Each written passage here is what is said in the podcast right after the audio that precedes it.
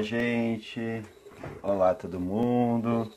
Sejam todas e todos bem-vindos. A gente vai conversar hoje com uma grande, um grande amigo, uma grande pessoa do qual eu considero muito.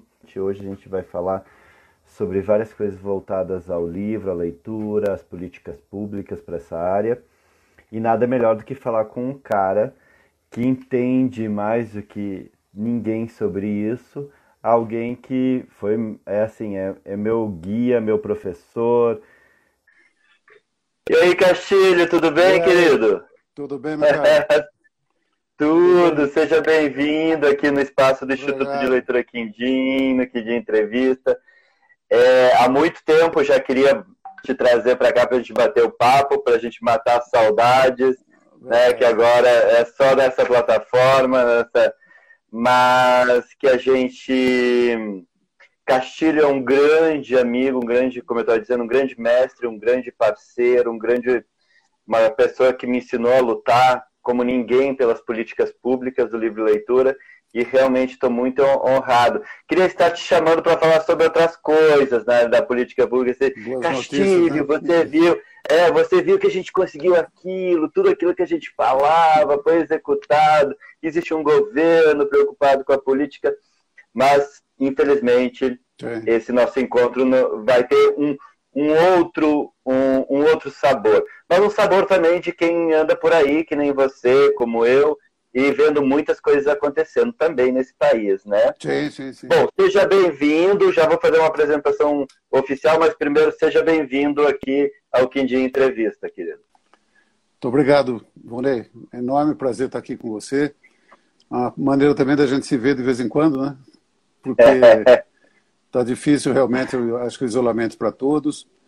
Sabemos que é isso que precisa ser feito, sabemos também a, a absoluta maioria do, dos trabalhadores não conseguem fazer isso porque precisam uh, sair às ruas e então nós temos uma situação bastante difícil no, no, no Brasil num momento em que temos quase um, uma espécie de desgoverno. Só não é desgoverno porque é um governo com um objetivo muito claro que é de destruir né? então nesse sentido existe um projeto é existe um projeto. Então é extremamente é prazeroso estar aqui conversando com vocês, conversando com todos os fãs, leitores, amigos do Instituto Quindim. Né? É, é um projeto também que eu vi nascer. Né? Estive, Verdade. Estive lá na, na primeira sede da, em Caxias do Sul, uh, vi você elaborar isso, uh, Roger, todo mundo que estava em torno né, disso, e, e, e realmente é uma é um enorme prazer estar aqui. Né? Uh, não posso deixar também de citar que em momento não tão difícil como esse, mas um momento também difícil para o PNLL, né? o Volney, na sociedade civil, à frente naquela época do, do Prazer em Ler, uh, fez um trabalho muito importante de resistência em 2011, 2012, uh, fazendo a difusão do PNLL nos, em cidades em que uh, o Prazer em Ler atuava, né? e isso foi fundamental para que o próprio PNLL, que realmente sofreu o seu primeiro baque nesse ano de 2011, fosse preservado e a gente continuasse essa luta. É uma luta de todos nós, afinal, né? É uma luta de todos Verdade. nós. Mas, Verdade. É um, é um prazer estar aqui. Bom, prazer é nosso, Castilho. Eu chamo de Castilho porque a gente é, tem essa, essa intimidade, trabalhamos claro, juntos em salas um do lado um do outro, mas então, assim, a gente está nesse momento com José Castilho Marques Neto, que é doutor em filosofia, professor, dirigiu a, editora Unesp por 27 anos, foi presidente da ABEU, que é a Associação Brasileira de é, Editoras Universitárias, né? Isso. Também é, foi Bom, também trabalhou na EUAL, dirigiu a Biblioteca Mário de Andrade, foi secretário executivo do Plano Nacional do Livro e Leitura, do qual a gente vai falar muito hoje, que é um plano que envolvia Ministério da Cultura e Ministério da Educação, sociedade civil, em, nos anos de 2006 e 2011, e depois 2013 e 2016, que foi uma época que a gente conseguiu trabalhar juntos. É consultor do CERLAUC, para as políticas públicas na né, o CELAL, que é um organismo na América Latina e Caribe, né, Castilho?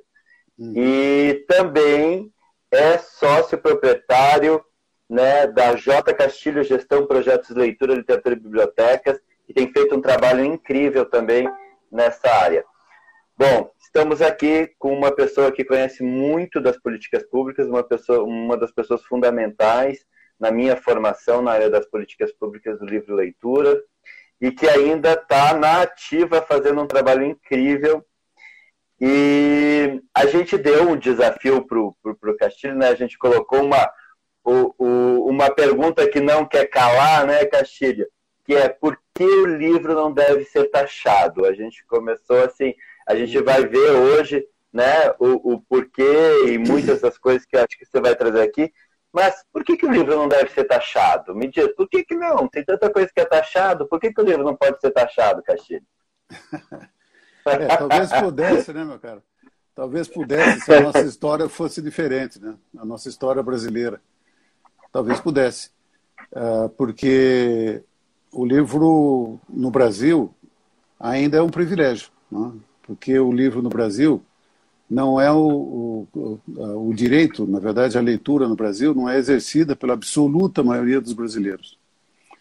Ah, o, o, livro, assim como as coisas básicas para a sobrevivência, né, como a saúde, como o transporte, como a alimentação, né, essas coisas ah, no Brasil ah, deveriam ah, manter-se absolutamente isentas de qualquer outro tipo de, de, de, taxação que não fosse aqueles que todos os brasileiros e cidadãos do mundo inteiro fazem, que é pagar o seu imposto de renda.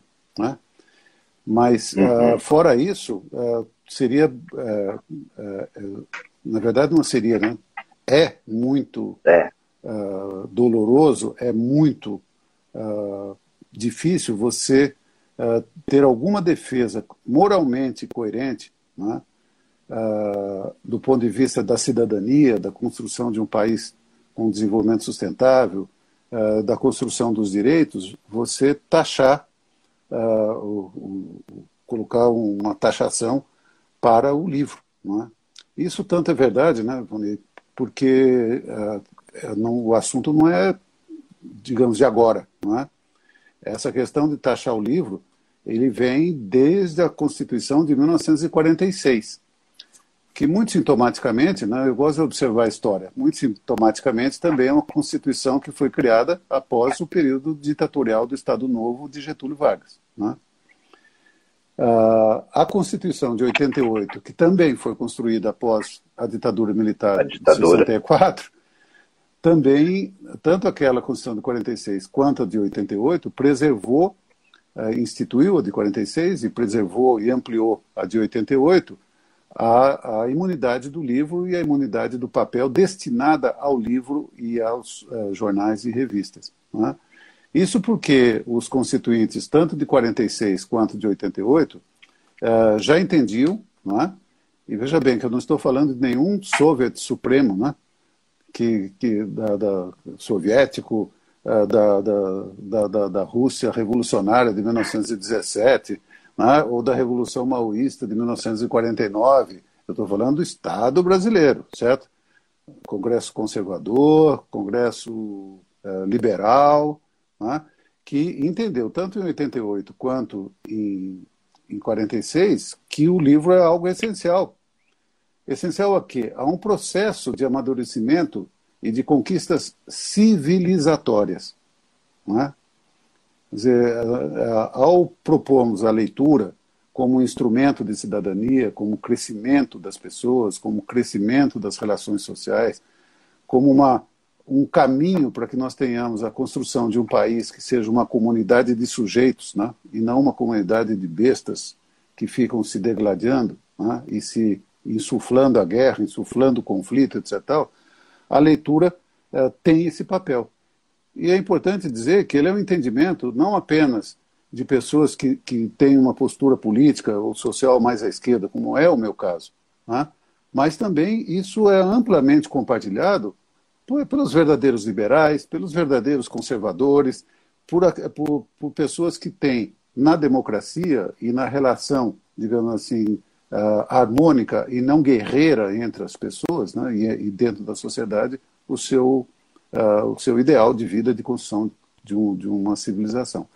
Então, por todas essas razões, e poderíamos dizer muito mais outras, né, é que o livro não deve ser taxado. Né? Nós já temos a, a, dificuldade da aquisição por parte da, da, da população. Né? É, nós sabemos que é com enorme, enorme uh, sacrifício que as classes C, D e E compram os livros e elas são compradoras de livros. Né? A, a, pesquisa que está sendo anunciada agora do Retratos da Leitura no Brasil já colocou isso, já antecipou esse dado, até por conta dessa discussão. Né?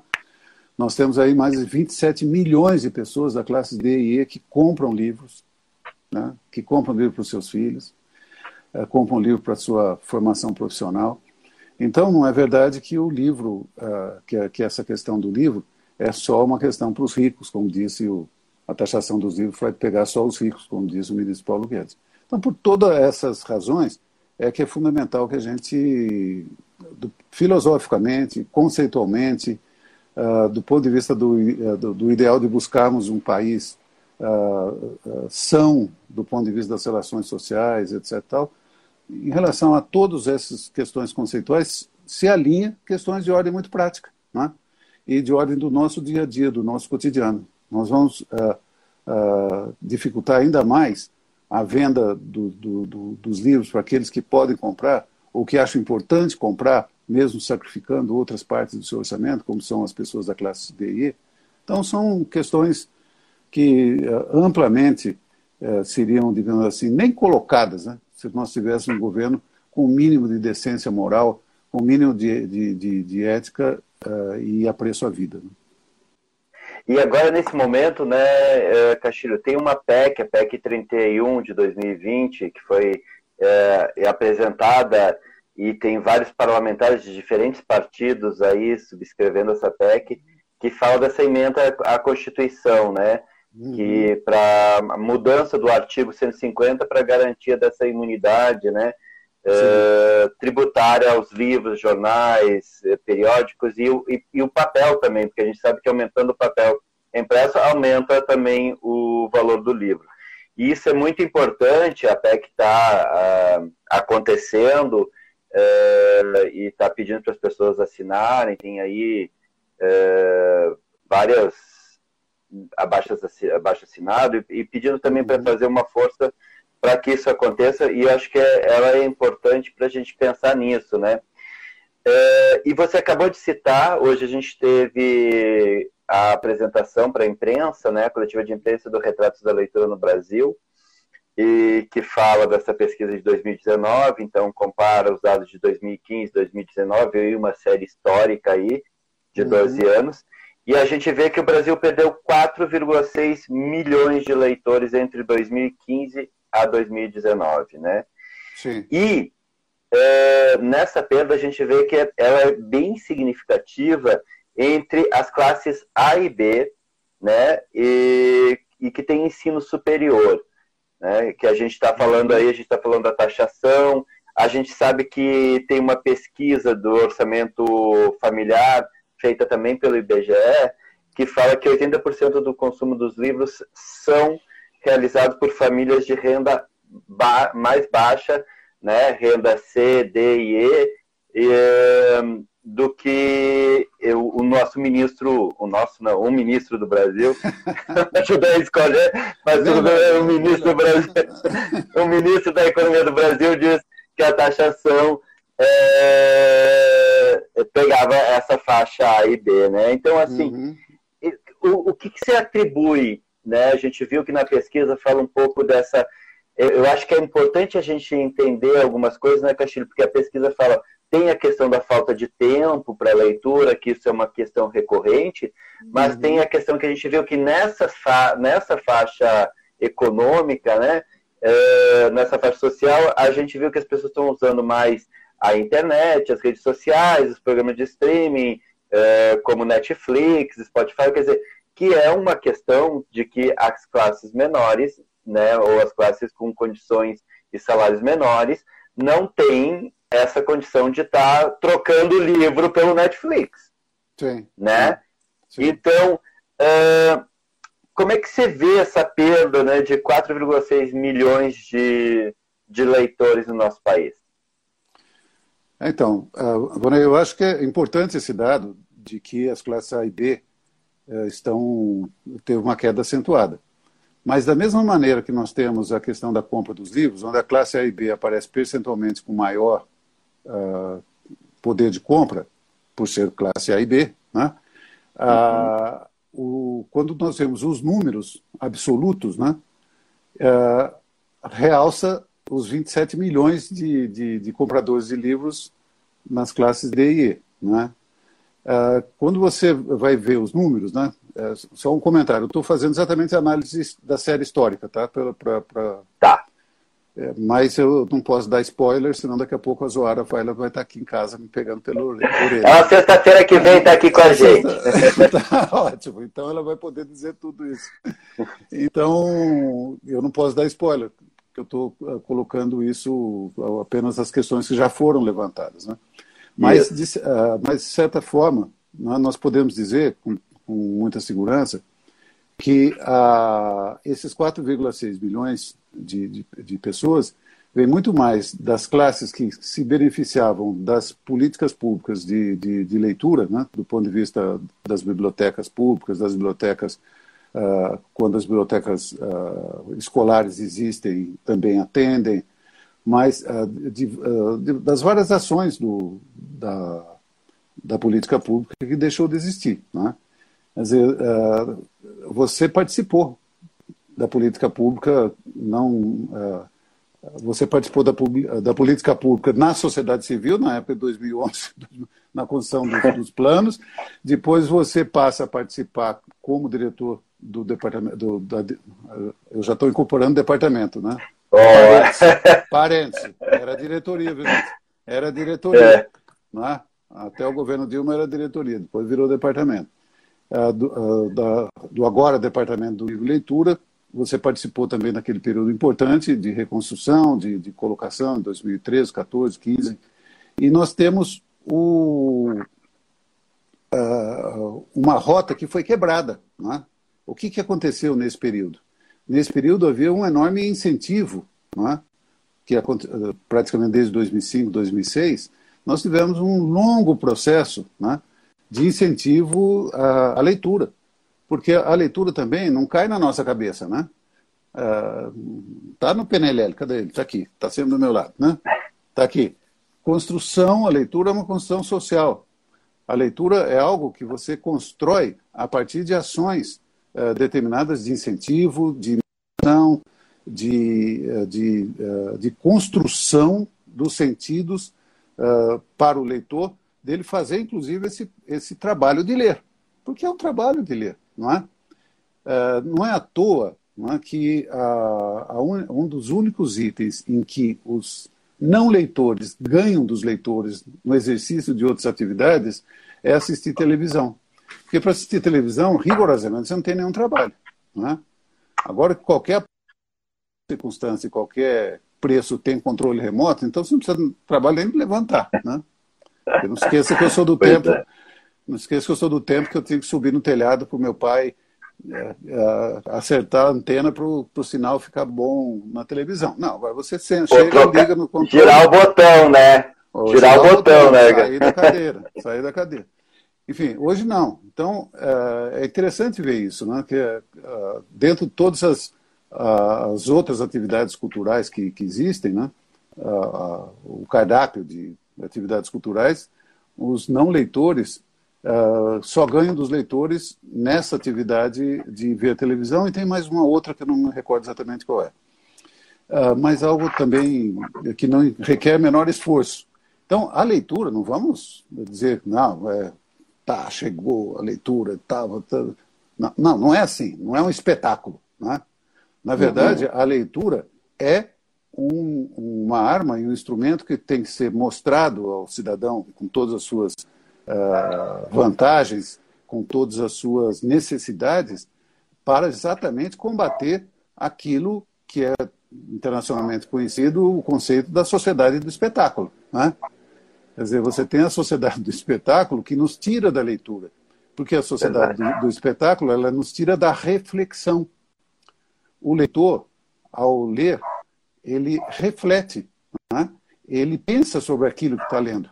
A sociedade do espetáculo nos uh, isenta dessa reflexão, ela nos retira dessa reflexão pela anestesia das telas uh, descomprometidas. Né? descomprometidas. Então, uh, isso é importante que a gente perceba também. Quando nós vemos também no, no, na, na, influência, por exemplo, que, os, que nós temos da leitura, né? os índices uh, de 2019 estão em torno de 34% admitiram que tem alguma influência uh, uh, sobre, a, sobre a leitura. E voltou aquela, aquela preponderância dos professores sobre, o, sobre a família. Mas se você juntar mãe e pai, você vai ver que a família se sobrepõe. Né? Então, se você tem uma sociedade totalmente anestesiada do ponto de vista com incentivos de anestésicos, digamos assim. Né? Você tem injeções de anestesia diárias para que ela não reflita, para que ela não incentive a sua própria leitura, a leitura dos seus filhos, do, dos seus sobrinhos, dos seus netos, etc. Tal, necessariamente você começa a ter uma depressão disso. Não é? Sim. Quer dizer, nos últimos cinco anos, qual é o programa que o governo federal o, o ainda Mink e depois o ex uh, e agora a Secretaria Especial de Cultura realizou. Quantas foram realizadas desde 2005? E a partir de 2014, se não me engano, quando você foi, fizemos juntos. Quantos? Ah, essa é a questão. Bom, eu não sei, é, eu, eu, eu, eu, até tinha anotado aqui a pergunta para fazer isso, essa pergunta para você, mas é bom eu responder.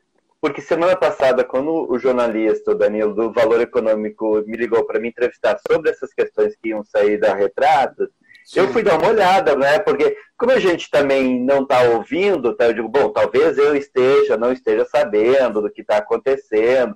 Vamos lá, eu fui para o site, fui, dar, fui lá olhando as propostas, quer dizer assim, nem é, aqueles editais de, de modernização das bibliotecas públicas, nem editais de feiras de livros, nada, não está nada, nada acontecendo. Nada. E assim, num momento muito difícil, né, no momento de, de, de pandemia, que a gente sabe, e já aproveito até para perguntar para você como é que você está vendo uh, uh, ou como deveria estar tá acontecendo a leitura nesse momento da pandemia, né? Como é que ela devia. Eu, eu acho que assim, o governo devia estar tá distribuindo livros agora para as casas das pessoas nesse momento de uhum. pandemia né? Bons sim, livros, sim. né? Não aqueles livros. Não vou nem entrar aqui no literacia familiar, porque senão a gente já, já dá uma depressão na gente. Mas assim, é, o, a, a, questão é, é, como é que isso, né, é, Castilho? A gente vê que assim parou, estagnou, não não está mais acontecendo mais nada. E eu acho que assim a gente já está vendo esses números, esses resultados Nessa pesquisa, eu tenho muito medo da próxima pesquisa daqui a quatro anos, porque o impacto é muito grande. E a gente já viu que é, aumentou na última pesquisa do, também do índice de analfabetismo funcional, né, uhum. o INAF, é, aumentou o número de analfabetos e aumentou consideravelmente o número de analfabetos funcionais, né, o que a gente estava conseguindo diminuir isso. Então, assim, Uh, até para registrar, só para registrar, tem várias pessoas de bibliotecas comunitárias aqui, bibliotecárias, a Cláudia Santa Rosa, legal. do ID, lá de Natal, que foi uma das Opa. grandes parceiras também aí na luta, sim, sim, sim. Uh, também está aqui. Mas eu queria te perguntar então, em, em, relação a isso, como é que você está vendo uh, a falta de nossa. Porque assim, não tem nenhuma atividade. Eu não consegui encontrar nenhuma atividade no, nos, nos, sites oficiais e tudo. A falta de atividade em prol da leitura. A gente sabe que existe um, um projeto em relação a isso. Mas também a gente, é, eu não sei se eu, é porque eu estou por fora, mas que eu também não vejo uma mobilização da sociedade em cobrança a isso. Quando eu estava lá, quando a gente estava lá, a gente via a sociedade cobrando, graças a Deus, porque esse é o papel da sociedade, né? Cobrando as coisas, editais e recursos. Hoje, eu não sei se conseguiram desarticular totalmente, mas eu não vejo isso também. Queria Sim. te perguntar sobre essa questão. Então, Morei, eu, uh, é isso mesmo. Quer dizer, eu também, a não ser que a gente tenha perdido completamente a habilidade de encontrar uh, projetos em andamento, mas eu não consigo ver nenhum, né? A não ser esse que foi lançado agora pela Secretaria de Alfabetização, o tal do Conta para mim, que é um horror, não. né? É, aquele é um destruidor de leitores, né? Então, é. isso merece um comentário à parte, né? Uma, uma análise à parte, que tem que ser feita, aliás, né? Tem que ser feito. Você, é, Roger. Estou escrevendo. É, é, tem que fazer, tem que fazer. É porque, né? é, porque é. é. tão ruim que a gente não sabe por onde começar. Por onde começar, sabe? exatamente, exatamente, exatamente. Né? Quer dizer, é, um, é de uma barbaridade total, né? Quer dizer, esse, esse programa do, do, do MEC. Mas não, por, isso, por último, essa coisa do direito autoral, né? Mas tudo bem. Sim, sim, sim, sim, sim, sim. Nada. De repente, João e Maria passa a ter um autor brasileiro, né? Pois é, quer dizer, Hans Christian é Andersen nunca escreveu nenhuma história, é, né? Exatamente, exatamente. É, foi outra. Então tá. É. Bom, você vê que a gente não podemos falar porque são tantas coisas que a gente não vai sair desse assunto mais. Mas, de qualquer é. forma, acho que é importante, de fato, citá-lo, pelo menos, para quem não conhece, para ver essas, essa coisa horrorosa que foi lançado. E está aí, né, certamente com muitos recursos públicos sendo despendidos numa coisa que. Está na televisão, é apenas, né? É, sim, sim. Que não é apenas um lixo. Televisão. Né? Que um lixo, de qualquer forma, você o descarta, né? Você descarta o lixo. Isso aí não. Ele é, é algo que está. É um, a bomba radioativa que está sendo distribuída para as famílias brasileiras. Né? Então, esse tipo de, de ação de governo, de fato, nós não achamos, né? a gente não encontra. Agora, ah, quando, mesmo na época que nós passamos auxiliando o governo, ou diretamente dentro do, de, do governo, de fato havia muitas cobranças da sociedade civil. Hoje não tem. Né? Hoje não tem. Mas, ao mesmo tempo, nós temos a continuidade de muitos programas é, que estão sendo levados pela sociedade civil. Né? Quer dizer, na verdade, a leitura no Brasil, eu vejo isso de maneira bastante positiva. Né? A formação de leituras continua. Vocês mesmo no Instituto Quindim são uma, uma, uma, um exemplo disso. Mas nós temos centenas, milhares de ações do Brasil que continuam fazendo a, a sua função e, e boa parte delas fazendo o papel que caberia ao Estado fazer. Né? Foi por isso que nós obrigamos pela lei da Política Nacional de Leitura Escrita. Né? Quer dizer, eu adoro as bibliotecas comunitárias, todo mundo sabe disso, e, e, enfim, não preciso provar que eu gosto das bibliotecas comunitárias e estou com elas em todos os momentos.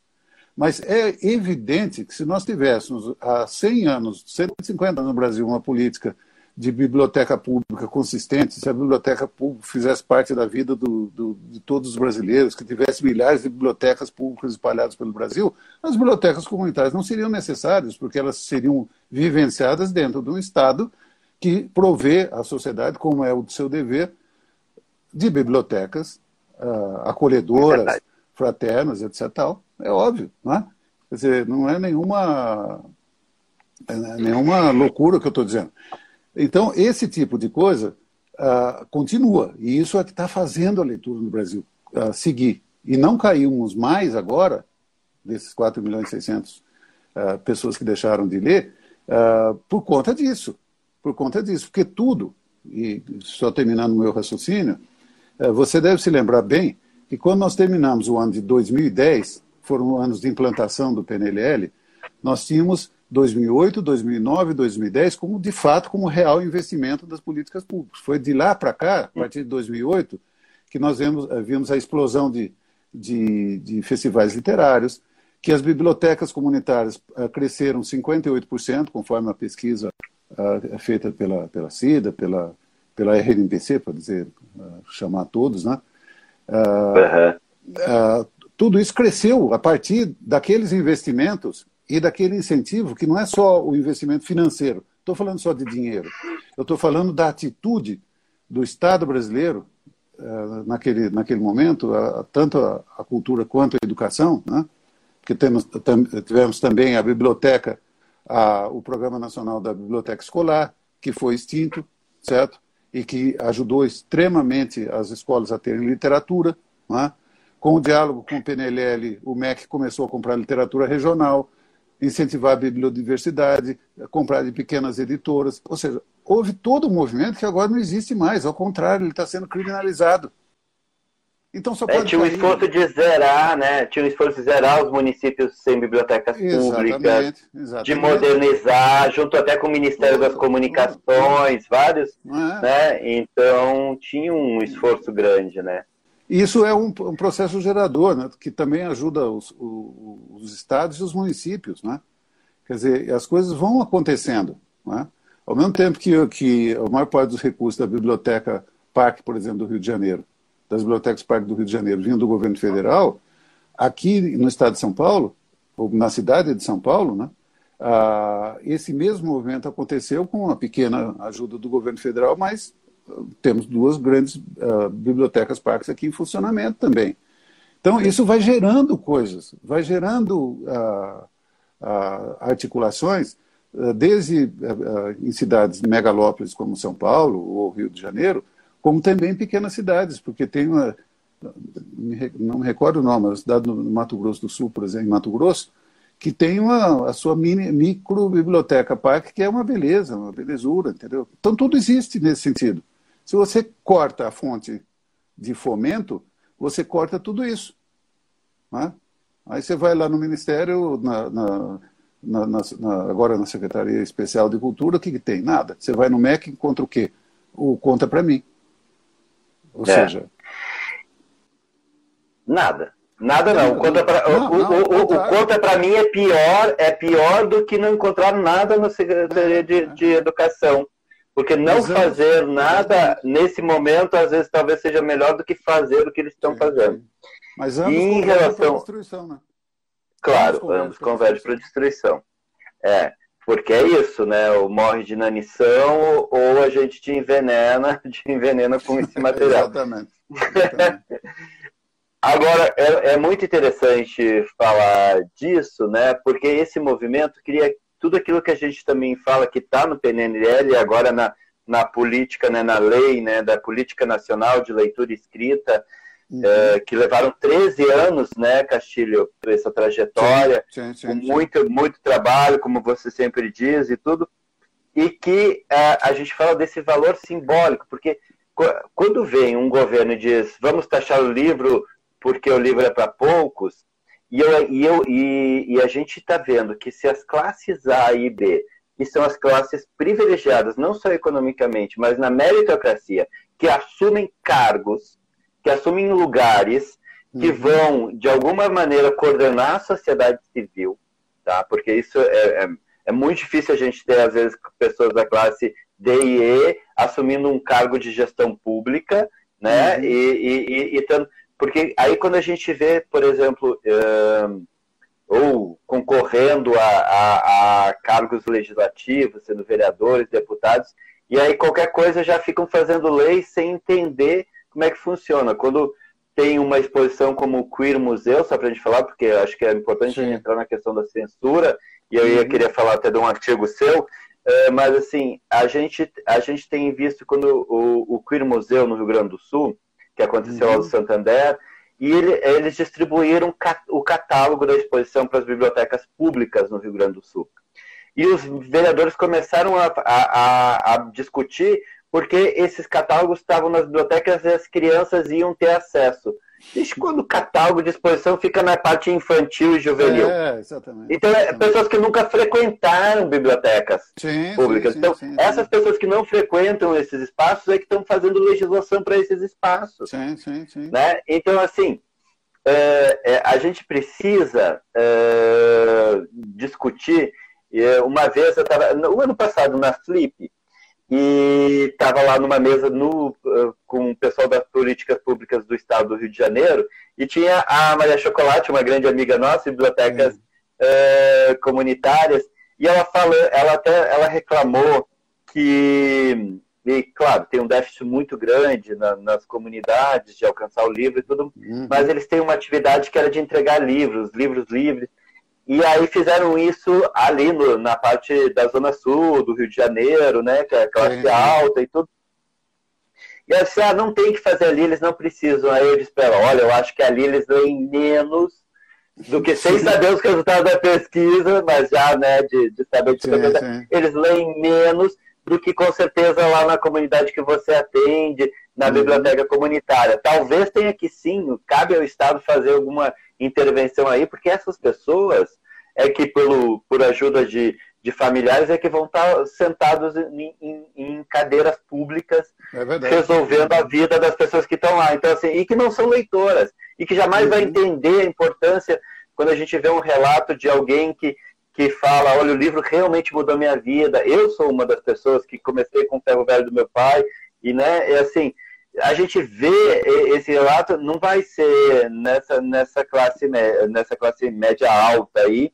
Uhum. E aí eu queria te fazer a pergunta, tem um, eu até estava procurando aqui onde eu anotei, mas tem um, um artigo seu no Publish News que fala um pouco dessa questão da censura, da ocupação da, da, da das universidades, do lugar do pensamento, do lugar do livro, da leitura, né? E queria te perguntar como é que você está vendo assim esse esse momento, esse, esse cerceamento que tem a ver com a taxação, a própria taxação do livro, Sim. né? Desse espaço de, de conhecimento que, e que é espaço de conhecimento é espaço de poder. Sim. É, não, é importante isso, você levantar essa questão, porque, de fato, é, quando nós falamos de democratização do acesso, nós estamos falando, em última instância, de democracia. Né? É, é você dar a chance para todos. É, quando você fala, por exemplo, incentivar a leitura em todas as classes, inclusive nessa, na, na, na, nos privilegiados, mas que privilegiados que sentarão nos gabinetes, sentarão nas posições de, de comando das indústrias, do comércio, etc. E tal, é fundamental fazer isso mesmo. E é bom lembrar que o Plano Nacional do Livre Leitura, quando todo o movimento que nós fizemos, ele falava para todos. Né? É. Falava para todos. E, e abrangendo todas, a, a, na, na próprio universo do livro, abrangendo tudo, né? do autor ao leitor. Isso significava também abranger a indústria editorial, uh, o comércio editorial, né? uh, tudo que implica também em movimentação de capital financeiro, capital econômico, e, e desenvolvimento uh, da indústria brasileira. Quer dizer, uh, quando a gente fala de leitura, a gente fala de algo absolutamente totalizador. Né? Ele é totalizante em todos os seus aspectos. Né? Ele é totalizante do ponto de vista uh, do direito à leitura, que é a chave de todos os outros direitos, como nós sabemos, e ao mesmo tempo ela é totalizante porque ela abrange todos os aspectos da vida, né? desde os aspectos morais, uh, éticos de relacionamento, que ela te ajuda a refletir, a, a enxergar o outro de outra maneira, mas também as relações econômicas, as relações, o autor precisa receber é, pelo seu trabalho, como a editora também, como a biblioteca também, enfim, toda essa esse, esse contexto faz com que a leitura de fato seja uma leitura para todos, é? e uma ação que beneficia a todos, em todos os aspectos. É? é por isso que eu sempre digo que a leitura é muito totalizante. Agora, uh, isso tem um custo. Qual é o custo? É o custo da liberdade, é o custo da democracia, é o custo da civilização, uh, que, que seja absolutamente uh, possível de acontecer sem distribuição de armas, sem acreditando no, na, na, na, política pública, entendendo que o Estado é o condutor de fato da, da, da, da vida social e não o, a força bruta ou uh, o privilégio de famílias que vão mandar no, no, uh, no, no, Estado, na organização social, e significa mandar também nas nossas casas, nas nossas famílias, etc. etc. Né? Então, uh, há dois momentos. nós estamos, no, digamos assim, nos últimos 50 anos no Brasil, né? Eu falo 50 porque eu posso falar disso, porque eu tenho 60 e tantos, então, certo, eu vivi isso. Né? É, são dois momentos uh, opressivos que procuram acabar com esse tipo de coisa, né? que, eu, que eu vivi nos últimos 50 anos. Quer dizer, um, uma foi a ditadura militar brasileira, né? Ontem mesmo, numa live com o Sindicato dos Metalúrgicos lá de Sorocaba, eu estava uh, dizendo isso. Eles estavam levantando que estavam é, igual uma ditadura militar. Houve uma pergunta nesse sentido. Eu falei, não, não estamos. Né? Por pior que estejamos, pelas, eh, pelas intenções e, pelo, e pelos movimentos que talvez tenham os mesmos objetivos, né? uhum. uh, são coisas diferentes. São coisas diferentes. Né? O, na ditadura militar você tinha prisões, assassinatos planejados diretamente e executados, né? não só planejados, não era só um desejo. Era uma rede de, no, no, Estado que começava em Brasília e ia até os porões da, da, da, da repressão política, com morte, desaparecimento, etc. E, e as instituições uh, na, jurídicas, etc., estavam absolutamente submetidas a isso. Hoje não é a mesma coisa. Você tem uh, talvez as mesmas intenções, uh, talvez não, seguramente as mesmas intenções de reprimir, censurar, cortar o pensamento crítico, cortar a reflexão, mas num jogo muito mais uh, sutil do que simplesmente a força bruta. Simplesmente a força bruta. É? Ela existe? Óbvio que existe. Mas a força bruta pior não foi extinta nem depois da, da redemocratização, que é, por exemplo, o assassinato por arma de fogo de 60 mil pessoas uh, uh, por ano no Brasil, é? que é a média dos nossos últimos anos. Sendo que a absoluta maioria desse, desse, das pessoas assassinadas são negros, jovens e das periferias das nossas cidades. Esses assassinatos, eles continuam e não foram resolvidos porque não resolvemos o nosso problema social, a nossa relação uh, social de uma sociedade justa, desigual, etc, etc, etc. Então, tudo isso nós temos que levar em consideração quando a gente fala de censura hoje no Brasil e de, e de repressão ao pensamento. Hoje, uh, o, o jovem, se tiver uma, começa uma carreira brilhante na universidade, começa a ter um papel importante do ponto de vista de, do crescimento intelectual, científico, etc., etc., o, a chance dele, se ele tiver uma chance, ele vai embora do país. Então, é, é, essa questão, por exemplo, da, do, do, do, jovem, que a gente observa hoje bastante, né? essa fuga de cérebros. Outro dia até li um, uma reportagem de novo sobre isso. Né? É, é, mostra uma desesperança no Brasil, né? porque você, eh, se você tem a própria presidência da República, o Ministério da Educação, tudo aquilo que vem dos poderes públicos, uh, abafando exatamente essa criatividade, esse, essa, essa reflexão uh, liberta do jovem para criar, porque você tem um discurso anti-ciência, anti-universidade, anti-pensamento, etc., etc., isso talvez uh, seja muito mais eficiente, né? do que simplesmente o prende e arrebenta da ditadura militar, né? que, aliás, o, o, o, o atual presidente quer, quer fazer voltar. Né? É, não volta porque aqueles que de fato detêm o poder do Brasil, eles não precisam voltar. A gente está fazendo isso de maneira mais eficiente dessa maneira. Pois é. Não. Então, é isso. É, é uma luta, tanto lá em 64 quanto agora, é uma luta contra o obscurantismo das nossas elites, né? E como disse o velho Darcy Ribeiro, uh, isso aqui, uh, todas essas crises, esses problemas, são um projeto dessas elites, é. não é uma crise, né? é um projeto. Né? Não, e, e, acho importante a gente dizer, a gente sabe, e a gente esteve dentro do governo, sabe com todos os problemas que tem, mas assim, nos governos do PT houve um aumento de universidade, de acesso, uhum. na, né, de Sim. investimento na área da pesquisa e tudo, que hoje a gente só vê um grande retrocesso e a gente sabe que esse impacto é um impacto gigantesco, não só agora no hoje, mas lá na frente, e é, mu é muito grande. Sim, a gente está falando de índice de analfabetos, analfabetos funcionais.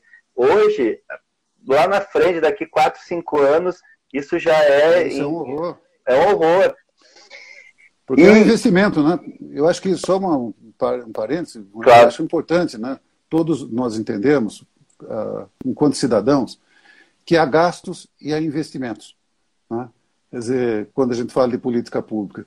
Uh, no caso da, da, da, leitura, no caso da educação, no caso da ciência, uh, tudo que se colocar é investimento. Ou seja, você investe porque isso constrói, isso traz retorno, isso traz de volta, e principalmente quando nós falamos de, de, de, de textos, de construção de, de autoria, construção uh, de qualidade, nós precisamos investir.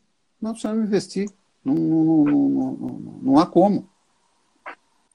E, e, além disso, bom, eu só queria dizer, porque eu citei o artigo, não estava achando o nome, mas eu tenho aqui escrito, é Os Livros na Corda Bamba da Democracia Brasileira.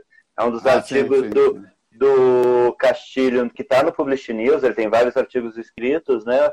Uh, mas esse artigo era o que eu estava citando, e Castilho. Foi às vésperas do segundo turno, se não me engano. Foi, foi, às vésperas, do, segundo vésperas turno. do segundo turno. Quando a gente tinha. E é muito importante porque, assim, a gente precisa entender num contexto geral, porque não é nem. Uh, quem trabalha, a gente sabe que tem muitas pessoas que trabalham na área da educação, que votaram num governo que já estava dizendo que não ia favorecer a educação, nem a cultura. Uhum. Eh, na área do livro também, porque a gente tinha um governo, a gente tinha um outro candidato que dizia: vou te dar uma carteira assinada numa mão e um livro na outra.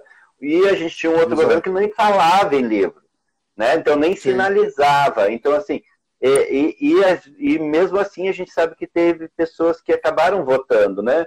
E não estou aqui, Sim. a gente não está aqui para defender, a gente tem nossas, nossas ideologias, nossos pensamentos, mas assim, a gente está falando de governos, e, é muito importante a gente falar nisso, porque a gente está chegando numa eleição agora próxima, a gente está próximo de eleição.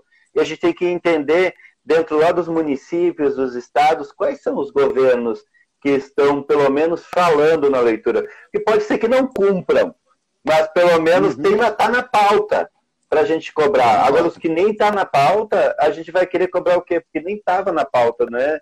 Então, isso é uma das uhum. coisas que eu acho que a gente precisa se atentar agora mais do que nunca. E as coisas, apesar do governo federal ter muito recurso e dar diretrizes gerais, a gente sabe que às vezes a coisa acontece lá na ponta, no município. Então, às vezes, o um município investindo bastante na área da leitura, na formação dos professores, dos leitores, é fundamental. Então, a gente tá, tem que se atentar para isso, não pode é, esquecer que a gente está também vivendo esse momento de pandemia, mas também um momento de, de eleição. E eu também queria, Castilho, que a gente também pudesse olhar assim para um, futuro também, sem muito. Porque senão a gente fica só falando de, de coisas difíceis e falar sobre política pública, a gente sabe, né? É, em eventos uhum. literários, tem lá meia dúzia de gato pingado, porque é um, é um terreno mais arenoso, ninguém quer falar, ninguém quer se comprometer, ninguém isso. Então, assim, uh, a gente sabe. Mas eu queria te perguntar, você que tem feito um trabalho, inclusive para outros países, né? Uh, o que, conta aí uma experiência bacana de um outro país que está deslanchando na área, está pensando, apesar de que deve ter suas dificuldades, mas que está tá olhando para a área do livro, leitura, bibliotecas de, um, com, de uma outra maneira para a gente poder se inspirar, quem sabe um dia chegar. Então, tem, nós temos uh, assim muitos exemplos importantes, né? Muitos exemplos importantes na própria América Latina, você sabe disso. Uh, eu sou fã de várias, de várias uh, iniciativas que são feitas da sociedade, pela sociedade civil de vários países, mas também aqui nós temos centenas, milhares de ações que, que podemos citar nesse, nesse sentido, né, Vonei? Mas uma coisa que eu gosto sempre de, de lembrar, uh, e aí volta um pouco para a ação governamental, e é. não é ação governamental ligada diretamente, digamos assim, a um partido, a grupos políticos, etc., porque cons conseguiu se manter como política, se afirmar como política de Estado, são, por exemplo, as bibliotecas escolares no Chile. Não é? Yes. Uh, as bibliotecas, uh, que chamam as bibliotecas CRA, como eles chamam, né? que são uh, centros de referência de aprendizagem. A biblioteca no Chile, no ensino fundamental e médio, ela consegue, conseguiu a partir desse projeto, que hoje já tem 26 anos, esse projeto, 26 anos, né? Ele, a biblioteca consegue ser o centro da, da escola, não, é? Não apenas como consulta, mas como centro vivo mesmo de interação entre a, a, o acervo da biblioteca, o trabalho que é feito pelos professores que estão na biblioteca, pelo bibliotecário que está na biblioteca, e a, e a, e a comunidade, a, comunidade escolar. O, o, ensino passa por intermédio dela. Né? Então, isso eu acho uma, um exemplo fundamental, fundamental. Como também um outro exemplo de, de, de programa importante de biblioteca escolar que, que, eu sempre cito é a biblioteca, o sistema de biblioteca escolar de Portugal, né? que foi também implantado nos últimos 20 anos. Né? E que tem conceitos que a gente tem que resolver em algum momento no Brasil em relação à questão do espaço escolar. Né? Que é, uhum. têm um conceito lá de professor bibliotecário. Né? Professor bibliotecário. Que tem também um trabalho importantíssimo. Então, uh, tem muita coisa boa acontecendo, como tem coisa boa aqui no Brasil também. Tem. Né, tem. E é demais, é demais. É importante a gente dizer, a gente que circula, a gente sabe, né?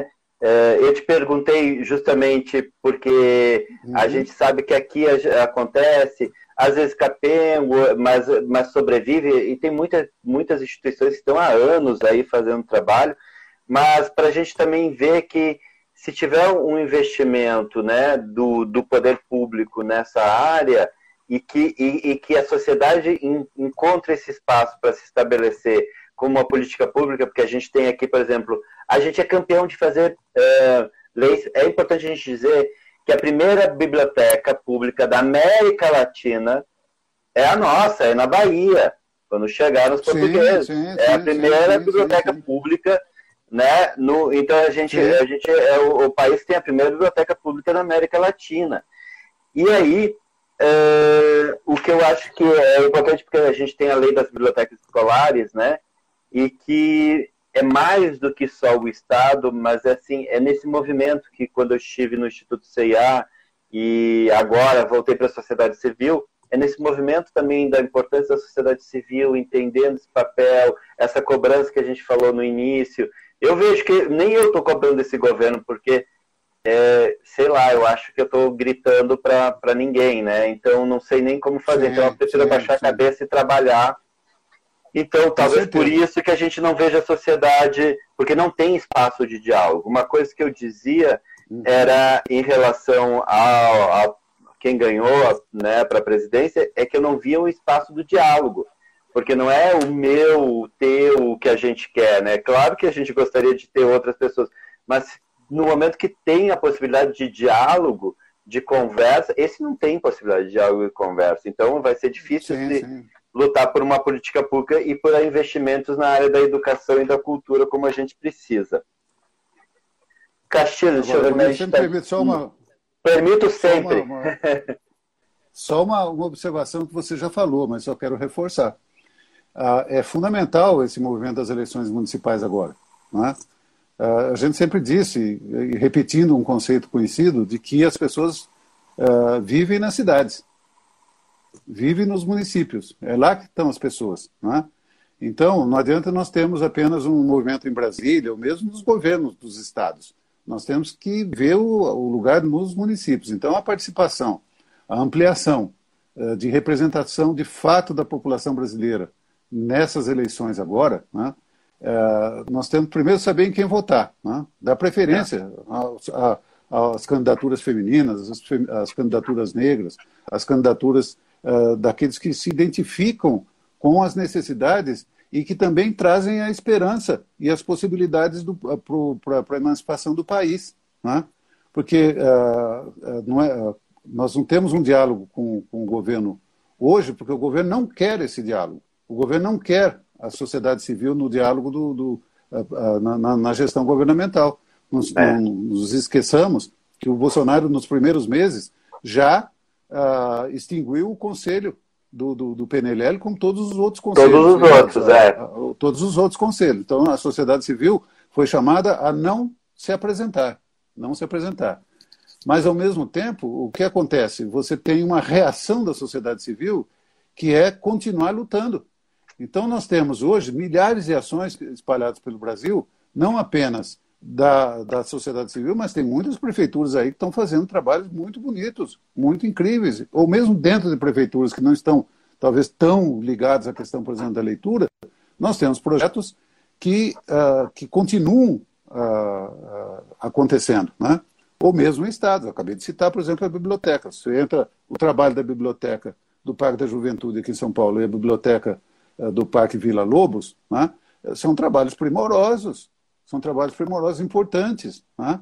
O Pierre que outro dia me disse, muita gente pensa que a Biblioteca Vila Lobos está está ligado na, na, Zona Oeste, né? num lugar privilegiado do ponto de vista coastal, os clientes são, os usuários são da, da, da do, do, bairro lá do, do, como chama, do Alto de Pinheiros, etc. Não, os principais usuários são da, da, da, da favela, enorme favela que tem do outro lado do, do, do, da margem do rio Pinheiros. Né? Então, são, esse, são esses trabalhos todos que, mesmo em núcleos, em setores do poder público, acontece nos estados, acontece no, no, nos municípios. E há milhares de ações. Então, uh, eu não quero terminar essa conversa dizendo, achando que eu, uh, que eu tenho uma visão, digamos assim, é, pessimista em relação ao, ao, futuro. Muito pelo contrário. Né? Nós estamos passando mais uma, uma prova de resiliência, de resistência uh, de, um, de uma elite absolutamente uh, perversa que nós temos no Brasil há 500 anos, não é de agora, né? e que quando as, os nossos direitos começam a ser conquistados, ela aparece com a sua truculência. Né? Já citei duas vezes que eu passei por isso, né? na minha geração passou por isso. Né? Não, a gente teve vários momentos na era Collor, que foi ele desinstituiu o Instituto Nacional do Livro, né, na era Collor, que ele acabou com o Instituto Nacional do Livro, que fazia um Sim. grande trabalho, e a gente um dia, tomara que a gente consiga fazer, retomar, né, mas assim, e aí veio aí, vem o Plano Nacional do Livro e Leitura, veio tantas coisas, então quer dizer, a gente não vai, nem, nem deve terminar, porque na verdade a, a força dessa, da, da mobilização do povo, a, a gente não consegue é, tirar, e a gente tem que estimular cada vez mais e, e, mostrar caminhos, orientar, dizer do que já foi feito, né, Castilho? Aonde foram Sim. as coisas que a gente, o que, que a gente aprendeu nesse, nesse, nesse caminho. E é, é, como você disse, a gente sabe de tantas coisas. As bibliotecas comunitárias que a gente falou bastante aqui, que foram bibliotecas que foram abertas por pessoas da comunidade que não tinham recurso nenhum do poder público, sim, porque sim, às sim. vezes como reforço escolar e foi indo, foi indo e hoje ganharam Hoje estão, estão indo no Congresso, discutindo, brigando. Eh, tem, eh, hoje em dia a gente está vendo, inclusive, esse pessoal montar ligas para concorrer a, a, a cargos de, de, vereadores, então um grupo de pessoas ligadas ao livro leitura. Uhum. Então, existem muitos movimentos acontecendo. Sim. A gente está quase, daqui a pouco o Instagram derruba a gente, mas eu queria te uh, deixar na, deixar a palavra com você. Primeiro, agradecer muito, agradecer a todo mundo que esteve aqui, agradecer muito a você. Acho que a gente tem que fazer mais conversas juntos. Castilho, sinta-se em casa aqui no Instituto Quindim. E lembrar que sexta-feira que vem a gente tem a Zoara, né? Vai estar aqui com a gente a Zoara Fire, que é a coordenadora da pesquisa Retratos na Leitura do Brasil. Essa semana a gente deve ouvir falar muito sobre a pesquisa, os jornais, vai acontecer porque estão uhum. uh, entregando os, os, dados, né, os resultados da pesquisa. Mas eu queria te deixar a palavra final aí, Castilho, sobre, sobre tudo isso, assim, um, um voto. Vamos lá, Castilho, agora a gente vai votar em ti. Dá um voto de confiança que a gente vai vencer tudo isso. Não, vai, vai, vai. Não, não há dúvida que essa, esses movimentos retrógrados, esses movimentos uh, de repressão ao, ao processo de civilizatório do, do nosso país e do mundo todo, eles têm uma durabilidade muito pontual, muito pontual. Ele pode ser horrível, terrível, né? e são, de fato, né? são assassinos, são devoradores das nossas, das nossas possibilidades, mas, ao mesmo tempo, eles uh, passam, né? eles passam. A inevitabilidade da, da, da história, né? é, é absolutamente. Nós, ninguém vai se suicidar do ponto de vista social. Né? Quer dizer, a sociedade como um todo, ele, ela não se suicida. Né? As sociedades, muitas vezes, são assassinadas. Né? Mas esses, esses assassinos, eles são temporários, porque a sociedade sempre soube reagir. Isso desde o início da humanidade. Né? Então, nós temos, uh, uh, temos que ter a clareza e a firmeza para exercer a resiliência. Né? Por pior que seja a situação que a gente está enfrentando, né? uh, nós temos exemplos no próprio país de situações ainda piores do que já estamos vivendo hoje, por incrível que pareça. Né? E não dá tempo de dar exemplo. Então, essa, essas questões são fundamentais. Eu só queria dizer a vocês, portanto, que uh, o trabalho como vocês fazem no, no, no, no Quindim, com todas as outras instituições e pessoas e militantes fazem para esse Brasil afora, tem que continuar com uh, não apenas com a esperança, mas com a absoluta certeza que é isso que vai fazer com que a gente saia desse buraco que, é. que todos nós nos metemos. Né? Então, isso é fundamental. Uh, eu estou co-coordenando duas pesquisas importantes que a gente vai voltar a falar e que vai mostrar isso. Um é o mapeamento das cidades e estados que estão uh, fazendo uh, planos de, municipais e estaduais de leitura, estou né? fazendo com a Renata Costa, e um, um, um, outro que vai qualificar planos, planos não, na verdade, ações de livro, leitura, literatura e biblioteca no país. esse ainda não foi anunciado, vai ser anunciado aí nos próximos dias, e que eu acho que são instrumentos importantes também para nós pensarmos, analisarmos, refletirmos, como você disse, Ronei, porque tem muita coisa boa sendo feita, é. nós temos que mostrar isso. E, ao mesmo tempo, isso servir de inspiração uh, para todos que estão nessa luta diuturna e que seguramente é necessária para que a gente não apenas saia desse buraco, mas saímos melhor desse buraco. Não, e, e você pode ter certeza que a partir do ano que vem, em Caxias do Sul, onde é a sede do Instituto, a gente vai começar a discutir o Plano Municipal do Livre Leitura lá. Essa mudança, é porque isso, teve, é teve mudança de prefeito, o prefeito foi impeachmentado, uhum. é, é, eles não. É, o prefeito dizia para a equipe: não conversem com o pessoal do Instituto de Leitura Quindim, mas a gente é, vai incomodar e a gente vai construir.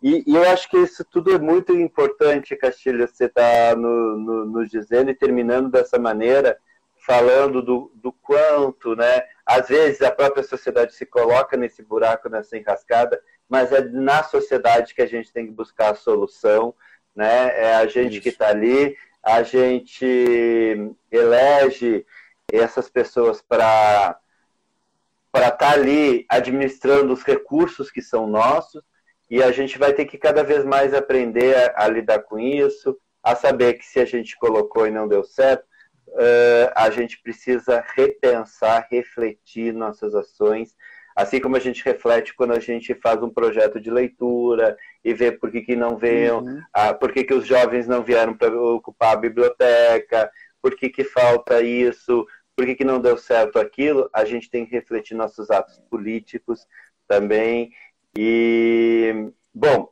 eu só posso te agradecer, querido amigo, parceiro, te dizer que tô, estamos sempre à disposição, Instituto de Leitura Quindinha, sua casa, né? É que você tem que vir conhecer a nova sede, né? A gente mudou Sim, lá, de lá, tem que vir conhecer. Então, estamos no centro, no coração, também pensando nessa coisa do acesso, eh, de melhorar uhum. o acesso, daí vem a pandemia, mas assim que der, te espero lá para que a gente para você tomar um chimarrão. Com certeza, você sabe. E um vinho, né? Gosto do chimarrão. É, é, é, gosto do chimarrão, mas gosto mais de visitar vocês. Pode ter certeza que estarei lá. Tenho tá certeza. Um abraço grande. Eu queria dar um recadinho para o Roger, porque eu vi que ele é, que eu roubei, já roubei. O é. conta para mim é contra para mim. Boa! Eu vi que ele escreveu aí. Ótimo, Roger, já roubei. É, contra para mim, né?